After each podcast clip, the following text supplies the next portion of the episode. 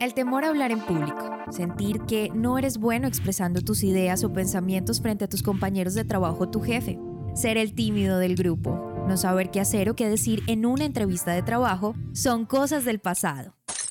Es hora de tomar, acción. Mejora tus habilidades comunicativas y sociales y prepárate para la vida. Ya una asesoría gratuita en www.dianacheca.com. Dianacheca.com. Y trabajemos juntos en mejorar tu comunicación.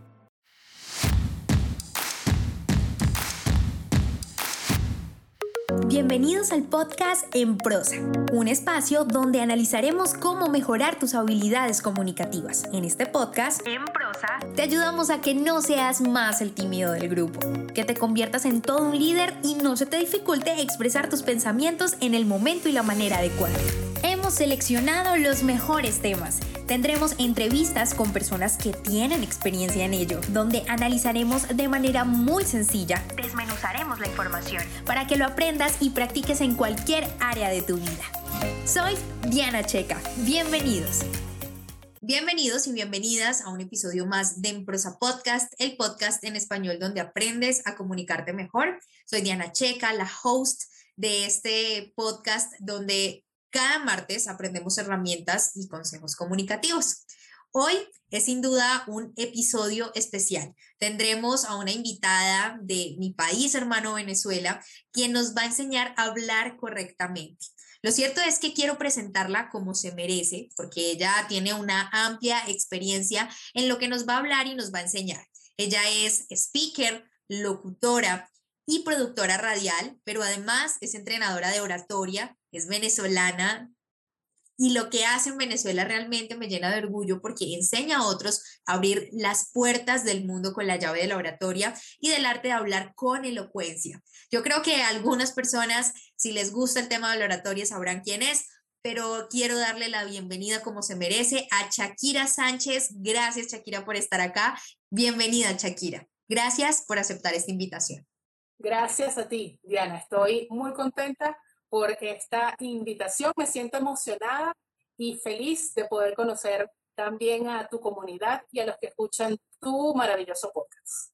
Bueno, gracias de verdad, insisto, qué honor para mí, la verdad es que he seguido tu trabajo, pero a mi comunidad le gusta conocer a mis invitados un poco más, así que por favor regálanos dónde nace, desde dónde nace esa pasión que tienes por comunicar, pero sobre todo por hablar correctamente, que es algo que vamos a tocar en este episodio. Entonces, cuéntanos, por favor, ¿cuándo decide Shakira empezar con el tema del laboratorio?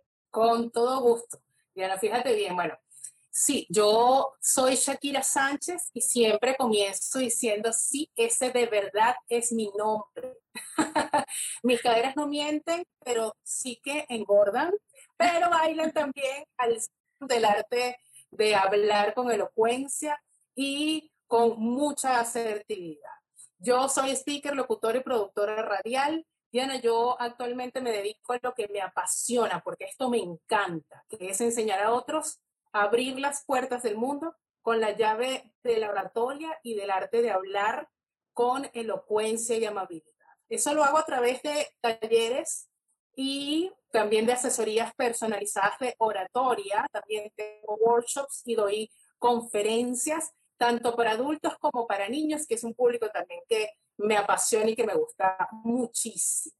La pregunta me encantó en principio para contarte un poco de mi historia, y es que yo desde muy pequeña siempre estuve pues atraída a la forma tan elocuente y tan asertiva que tenía mi papá cuando ella era muy pequeña, el momento de comunicarse con sus amigos, con su comunidad. Mi papá, eh, desde muy joven, siempre fue una persona que atraía a la gente. Mi papá va a su parroquia y lo veía siempre, por lo menos, rodeado de cuatro o cinco personas que escucharan sus consejos. Y como buen locutor también, como buen comunicador, siempre era invitado para animar, por ejemplo, los, eh, las actividades deportivas de la parroquia. Entonces, él me enseñaba justamente cómo la comunicación, el poder de la comunicación puede unir a la gente y lo podemos utilizar como justamente un recurso muy valioso y beneficioso para tu familia, para tu comunidad, incluso en tu ámbito laboral. Yo siempre vi a mi papá como ese mentor de yo quiero ser así y gracias a eso, pues eh, yo empiezo desde muy pequeña Sin embargo, Diana, para todos los que nos escuchan, yo, mi experiencia laboral no estuvo anteriormente, digamos, nada laboratoria. Siempre he trabajado con el servicio de atención al cliente, por ejemplo. Sin embargo, quiero contarte que para marzo del 2020, ¿verdad? Yo un día decido, quizás por eso de la crisis de los 40 años, decido levantarme a la oficina de recursos humanos en el banco, en la entidad bancaria que para ese momento yo estaba trabajando. Y decido presentar mi renuncia, Diana porque sentía que para ese momento mi trabajo no estaba orientado a ayudar y a servir a los demás. Me sentía realmente frustrada en eh, las labores o las responsabilidades que tenía. Fíjate entonces que yo además renuncio teniendo un moral de ilusión para decirte que quería, tenía muchos planes, recorrer el país y todos los rincones y los estados, dando mis talleres de oratoria porque ya tenía experiencia, pero lo hacía como una especie de hobby, realmente no era mi trabajo principal. ¿Recuerdas para finalizar el cuento que te dije que renuncié en cuál mes? Marzo. En marzo del 2020. ¿Te acuerdas exactamente qué pasó? Una semana después de que yo renuncié, Diana, claro. comenzó la pandemia.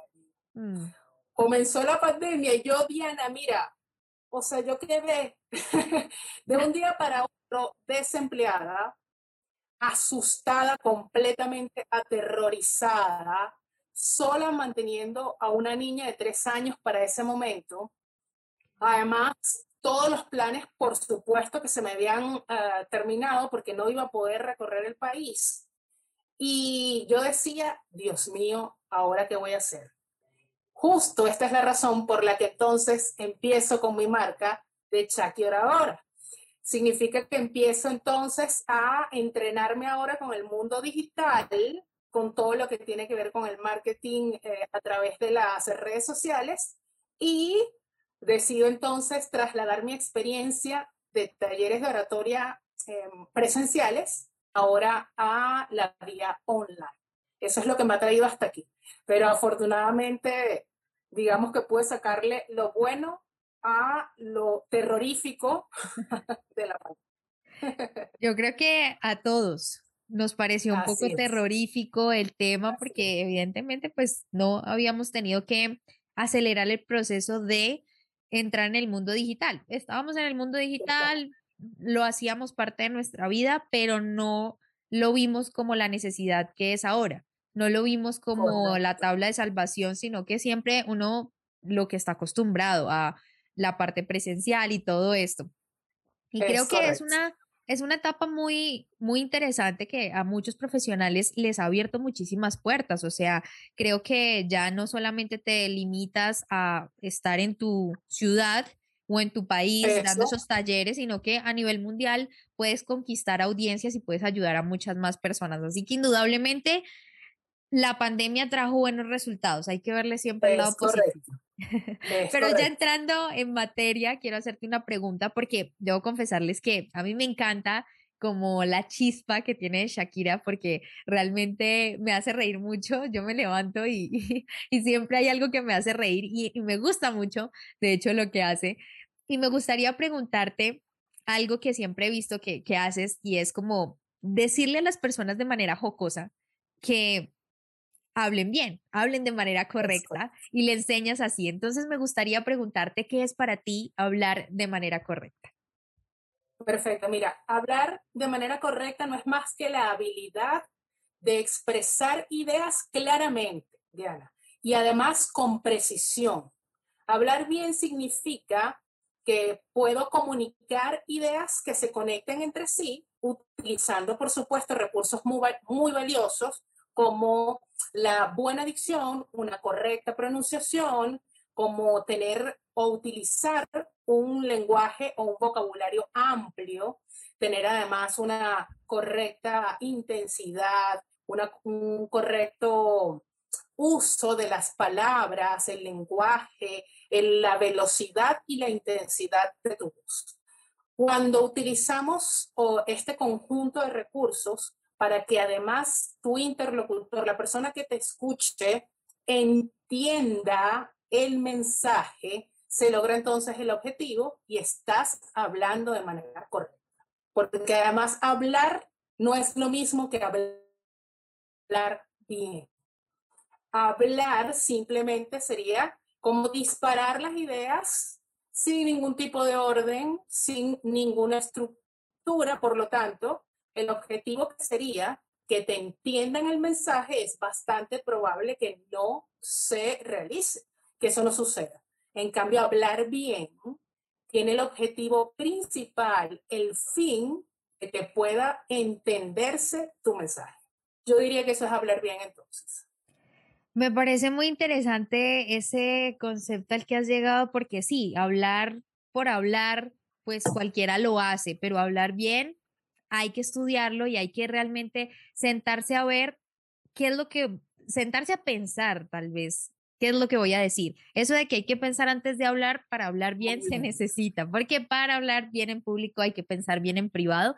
Siempre lo digo y retomo siempre la autora que lo dice, que es Mónica Galán Bravo. Pero teniendo en cuenta lo que nos acabas de decir, entonces, ¿cuáles serían, o a tu juicio, los problemas principales de la comunicación que nos impiden hablar bien o nos impiden hablar correctamente? Fíjate, ahí yo diría que son varios esos problemas o esos errores que cometemos a la hora de hablar y entonces significa que no lo estoy haciendo de manera correcta. Es decir, esos problemas para hablar bien suelen comenzar, por ejemplo, con que no escucho bien. Para ver bien, debo escuchar bien. Entonces, mejor. Significa, ajá, eso, debo escuchar mejor. Eso es uno de los principales problemas, considero yo, Diana, no solo para hablar en público, para hablar con tu pareja, para hablar con tus hijos, para hablar en el ámbito laboral. Es muy importante, digamos, procurar la práctica de la escucha activa, es decir, prestar verdadera atención en el mensaje que me están brindando para escuchar realmente eso que me están manifestando, que están compartiendo conmigo. Entonces, ese yo diría es uno de los principales problemas. Hay que tener, o hay esa tendencia, Diana, de que solo yo te respondo por reaccionar a lo que me dijiste. Entonces significa que hay un choque, lo más probable es que haya un choque en esa conversación, por lo tanto, hay sin duda alguna eh, un impedimento de, de una comunicación clara. Entonces, si no soy clara y no soy precisa, no estoy hablando. Ese es el primero de los problemas, considero yo. El segundo ya tiene que ver más con la parte, eh, digamos, del vocabulario o de la eh, del entrenamiento en la comunicación.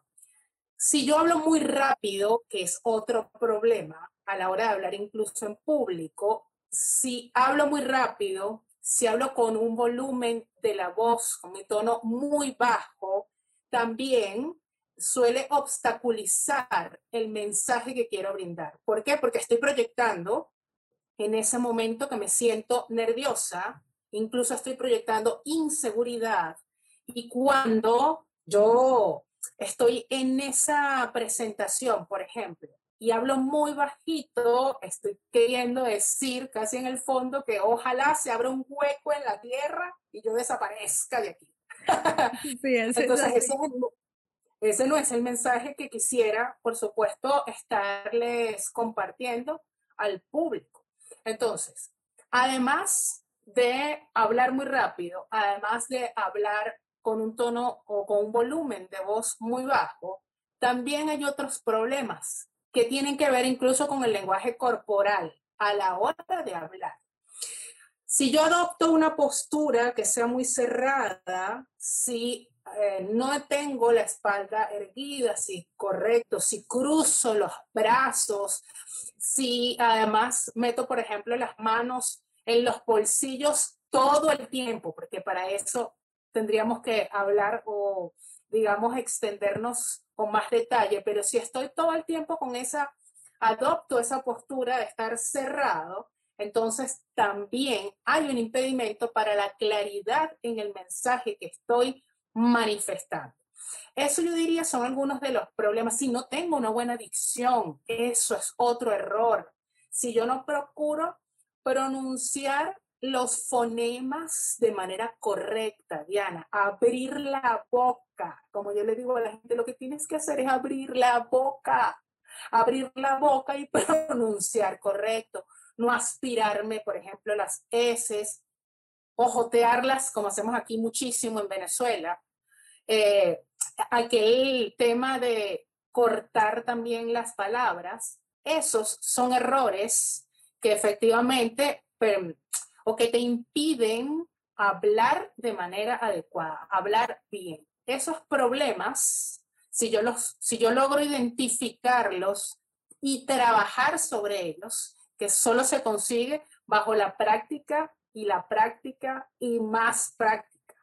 Entonces, debo buscar también un ambientes donde yo pueda hacer esa práctica debo estar atento a participar, para hablar en público, para comunicarme siempre con los demás y eso te va a permitir familiarizarte al hablar más lento, para tener postura correcta, para tener una buena pronunciación. Yo diría que esos son de los problemas principales, porque aquí podemos estar toda la mañana conversando de algunos de más de esos problemas para hablar bien. Tienes mucha razón, rescato mucho uno de los problemas y el principal que es para mí, y es que no escuchamos. Tienes toda la razón, estamos muy acostumbrados a responder porque parece que estuviéramos como a la defensiva, ¿no? Entonces, mm, me dijiste algo, te respondo, y, y estamos como en ese afán, incluso ese tema también de las notas de voz que ya las puedes acelerar en WhatsApp hasta dos, dos, hasta dos velocidades, pues realmente nos hace que siempre estemos en un constante afán que nos impide realmente evaluar lo que nos están diciendo, ir más allá de la pregunta y responder un sí o no o cualquier cosa por salir del paso.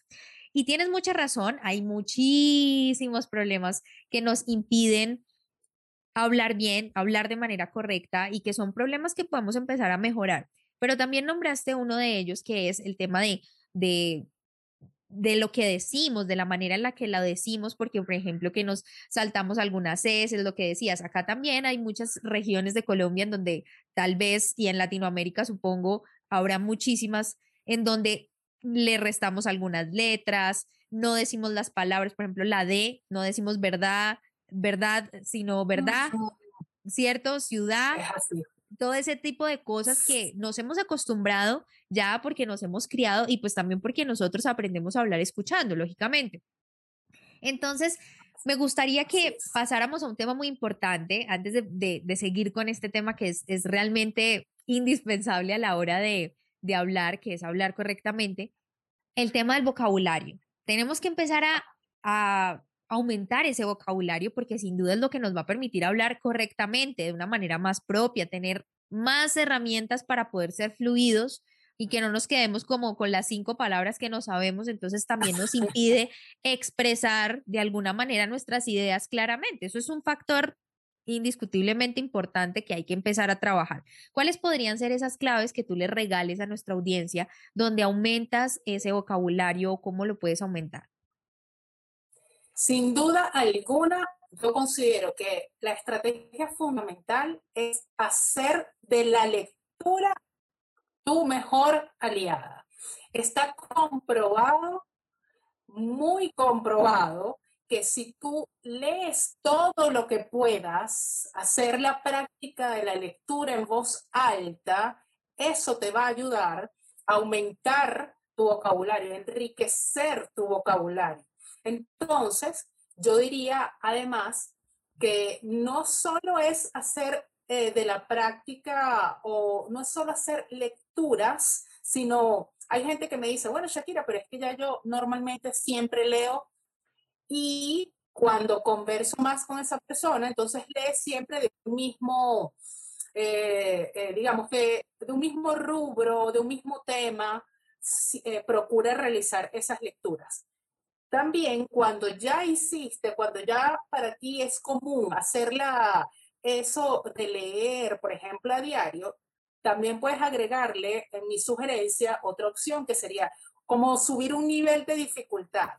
Ya entonces lees todos los días, chévere. Sube el nivel de dificultad y ahora vas a leer de un tema del que no estés, eh, digamos, acostumbrado para que puedas familiarizarte ahora con otros términos, con otras palabras.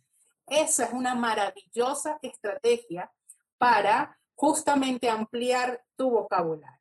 Lo segundo, luego hacer, por supuesto, muchísima lectura, practicar la lectura de manera diaria, sería, ahora vas a proponerte incluir, añadir esas palabras o términos que desconocías y vas a procurar ingresarlos, añadirlos en tu lenguaje normal, en tu comunicación del día a día. Poco a poco, de manera paulatina, vas a ir agregando esos términos que te parecieron interesantes o que son nuevos en tu vocabulario y eso va a hacer que te familiarices con esa palabra, que el que te escucha normalmente también le parezca común ese término en tu, lo que sería tu diccionario individual, tu diccionario mental. Entonces, leer muchísimo. También es importante ahora añadir esas palabras nuevas o términos, o términos nuevos a tu vocabulario. Lo tercero también que a mí me encanta hacer esta estrategia que te voy a contar es buscar o averiguar sinónimos de las palabras que, que tú utilizas a diario. Es decir, si tú te estudias, si tú verificas, Diana, y escuchas tus propias grabaciones, escuchas tus grabaciones, te vas a dar cuenta que tienes una serie de términos que utilizas de forma muy común. Bien. Entonces, Luego de que identificas esos términos, idea sería buscar, averiguar, investigar un sinónimo de esos términos comunes y también ahora agregar esos sinónimos a tu comunicación normal, a tu comunicación de día a día. Quiere decir que estás haciendo dos cosas ah, de manera, digamos, de manera automática. Uno, estoy ampliando ahora mi vocabulario porque no solo digo averiguar, sino digo investigar ahora, por ejemplo. Y lo segundo es que para buscar sinónimos, obligatoriamente tengo que leer. Y al leer, estoy haciendo la práctica maravillosa de poder ampliar mi vocabulario.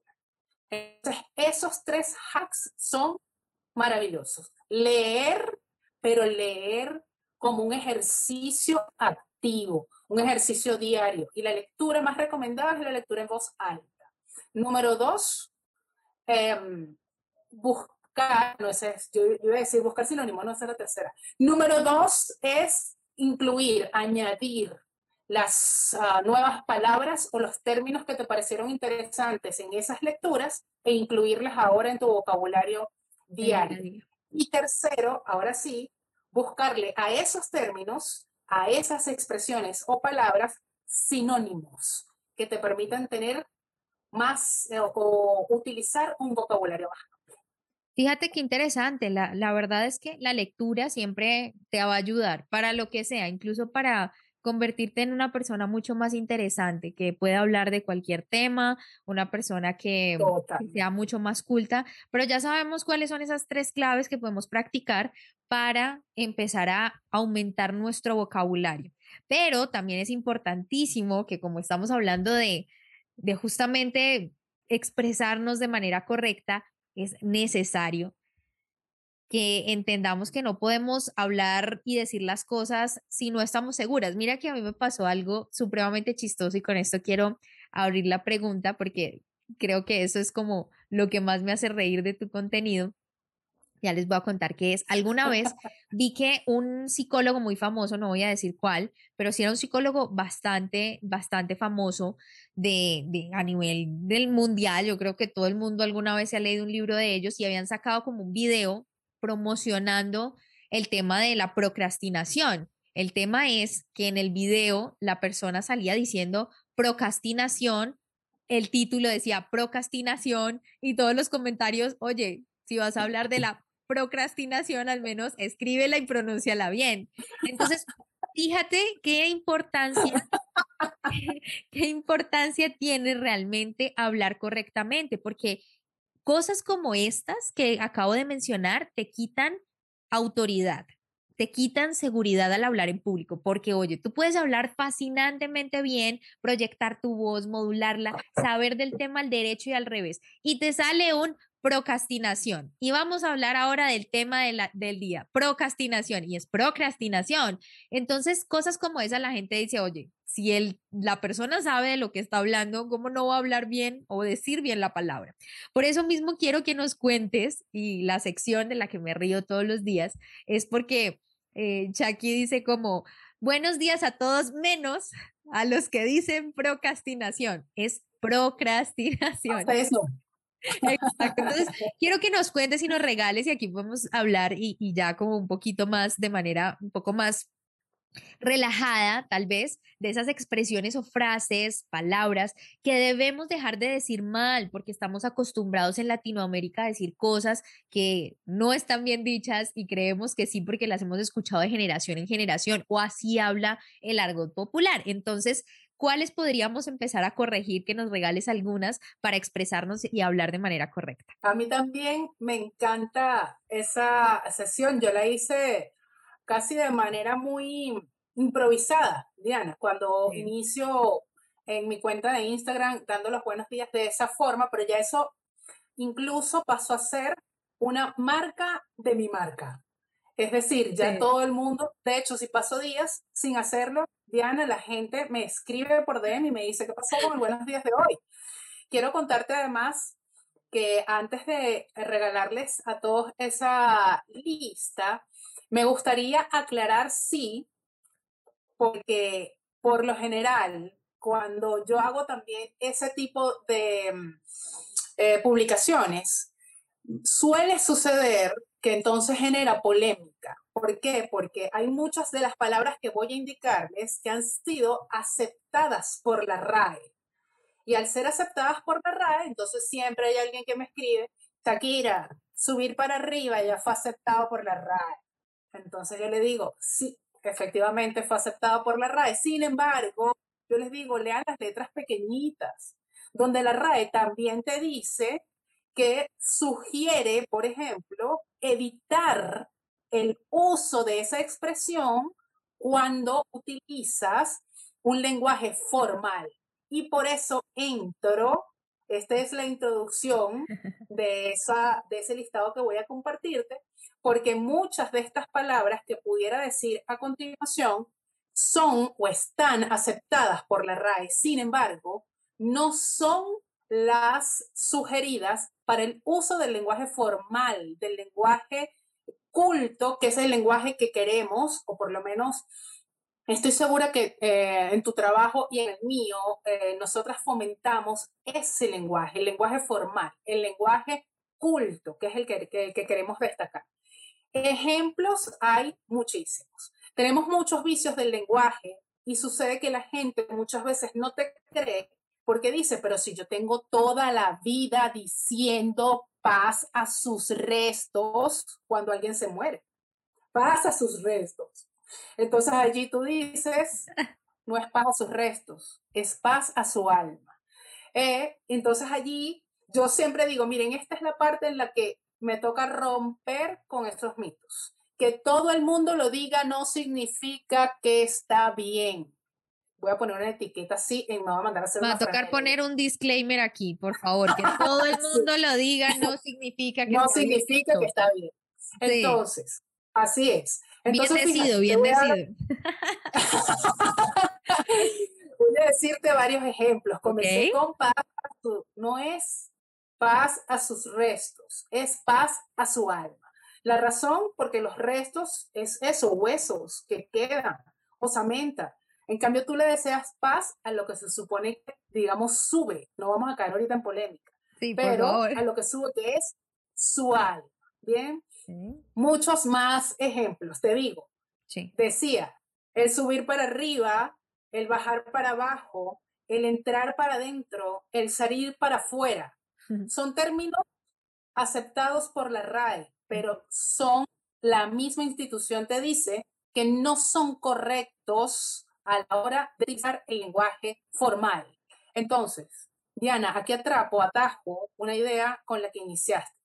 Cuando tú haces el uso de estas palabras, que son errores en la comunicación, pierdes credibilidad y eso es importantísimo. Te preparaste para toda la exposición y conoces muchísimo de tu tema, pero en el momento en que usted dijo, vengan, entren para adentro, yo por lo menos soy quien te escucho, Diana, y hasta ahí llegué yo. Claro. O sea, te escucho hasta ahí. Ya luego de eso, de verdad que el mensaje no me va a entrar. O sea, el mensaje no me va a llegar. Entonces, voy con el listado. No es subir para arriba, no es misógino. La gente dice, eso es un misógeno. Es misógeno. Con I, misógino, no misógeno. Aperturar.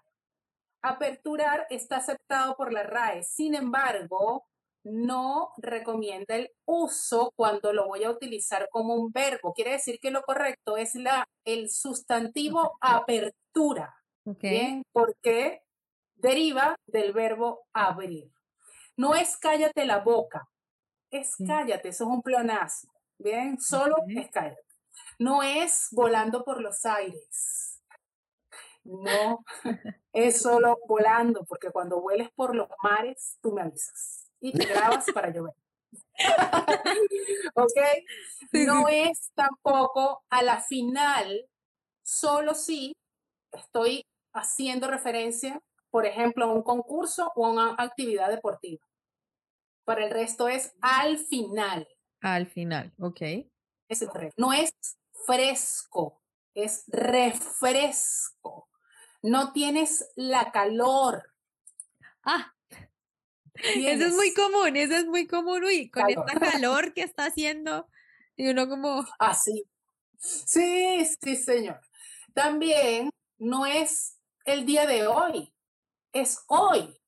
No son mujeres embarazadas, son embarazadas. No es el mes de febrero, es febrero. Estos tres últimos ejemplos son pleonasmos. Pleonasmos más que redundancias. Entonces, varias de ellos, varios de esos pleonasmos también pueden ser aceptados por la RAE, porque lo que quieren es hacer énfasis en esa expresión. Sin embargo, cuando hablamos el inicio y el objetivo de este bonito podcast hoy es hablar bien. Y fíjate que cuando iniciamos la conversación, ambas coincidimos que para hablar bien hay que hablar con precisión, además de con claridad. Entonces, si yo hago una redundancia, ¿verdad? Eh, no estoy hablando con precisión, estoy adornando de forma innecesaria la conversación. Por eso, eh, uno de los vicios del lenguaje son los pleonasmos. Es cuando yo digo, agrego una palabra que está de más. Pero mira que hay una palabra que en Colombia, y no sé si en Venezuela también sea muy común, el tema del aiga. Ajá. Oye, no ah, no, sin duda. Y, eso, quiero decir algo con esto. Yo leí en la Real Academia de la Lengua también que estaban por aprobarlo. Claro, pero es que la gente piensa que porque lo aprueban es porque está bien dicho. Y no, el tema es que, la, por ejemplo, hace poco estaba leyendo también, en Colombia hubo un boom de, que la gente empezó a, usar el término, el, apellido de una, de una persona influyente en la política colombiana para hacer referencia a que estaba robando, no sé qué, porque bueno, temas políticos. Y el tema es que la Real Academia de la Lengua salió diciendo que sí, que efectivamente apoyaban ese término porque lo estaban usando mucho. Igual pasa con el AIGA. Es decir, como la gente lo usa tanto, entonces la RAE dice hay que aprobarlo en ese país porque es muy común, pero eso no quiere decir que se diga aiga. Entonces, ese tipo de cosas, no sé si, ese, esa palabra, no sé si sea muy común en Latinoamérica, por eso te preguntaba si en Venezuela también la dicen mucho. En Venezuela, en Venezuela es muy común, no sé si sea también el aiga, porque acá es comunísimo, ¿ves? Es muy común acá el AIGA. Ciertamente en algunas regiones de manera específica se puede escuchar con, eh, digamos, de manera más recurrente, pero tiene mucho que ver incluso con el, eh, digamos, el origen.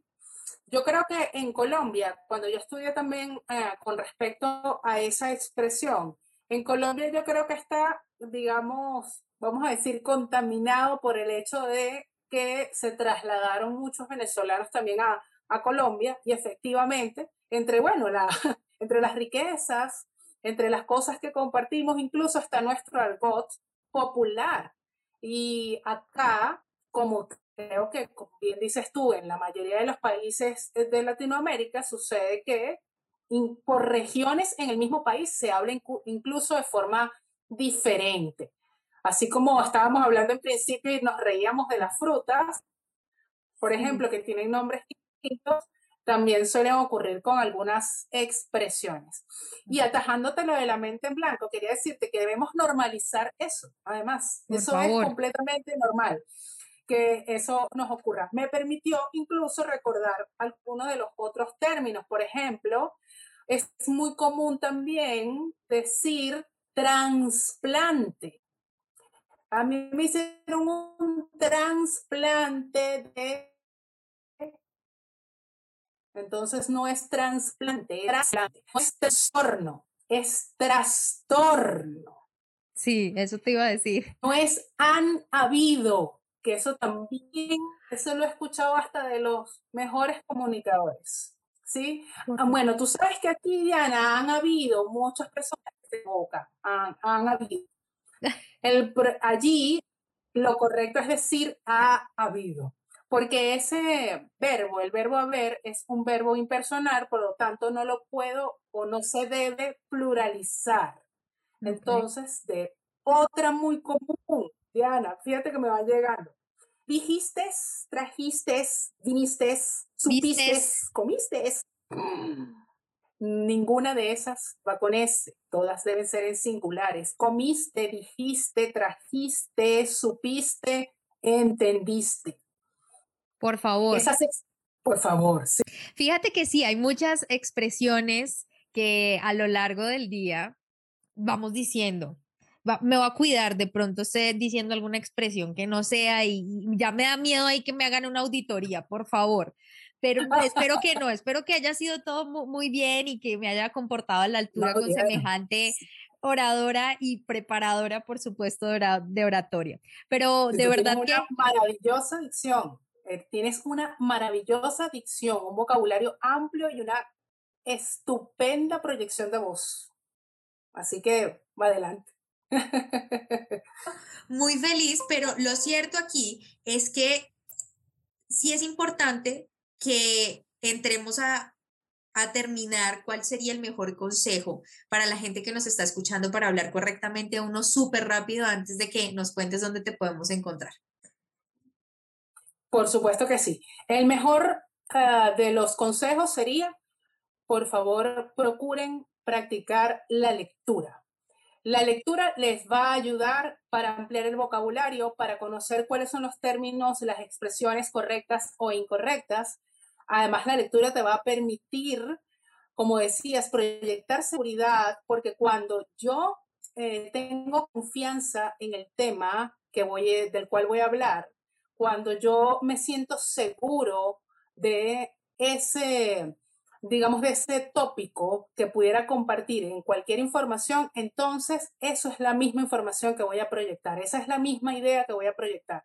La lectura te va a ayudar muchísimo. Bueno, ya saben, a leer, por favor, 15 minuticos no les quita mucho, le cortan un poquito a la serie que ven en Netflix.